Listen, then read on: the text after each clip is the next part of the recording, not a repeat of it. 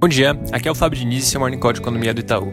Hoje os mercados lá fora abrindo bem forte, na Europa as bolsas subindo quase 2% e os futuros dos Estados Unidos também em alta. O noticiário atribui esse movimento a algumas notícias que têm saído em relação ao desenvolvimento de potenciais vacinas, principalmente nesse momento em que o mundo como um todo se depara com o temor de uma segunda onda de contágio.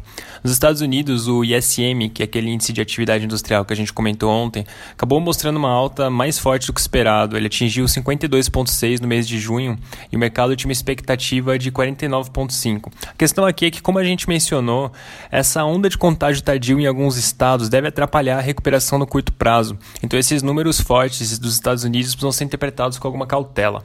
Hoje é um dia bem importante do ponto de vista de mercado de trabalho nos Estados Unidos, porque além de sair aquele dado semanal de solicitação de auxílio-desempregos que a gente sempre comenta, também vai ter o payroll, que é aquele relatório mensal de empregos. Então aqui vale lembrar que no mês passado esse dado surpreendeu muito para cima. Na época o mercado tinha uma projeção de uma destruição de 7 milhões e meio de empregos e o que se observou foi uma criação de aproximadamente 2 milhões e meio.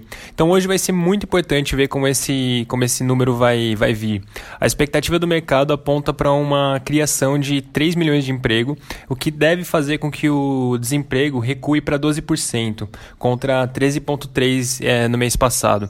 Quanto ao dado semanal de solicitação de auxílio-desempregos, é, o mercado está esperando que ele venha hoje é, em 1 milhão 350 contra 1 milhão 480 da semana passada, continuando nessa tendência de melhora gradativa.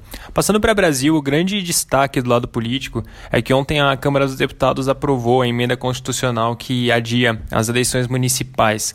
A Câmara manteve o mesmo texto que foi aprovado no Senado, então com isso agora a medida segue para promulgação.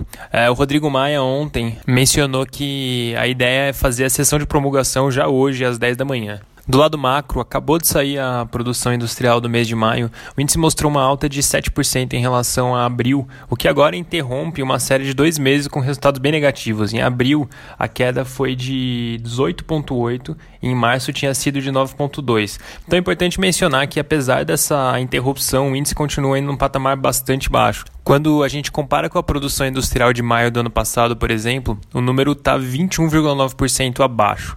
Então, como eu mencionei, é, esse ainda é um número fraco e quando a gente compara com os patamares pré-pandemia, a gente percebe que ainda tem bastante para se recuperar. É isso por hoje, um bom dia a todos.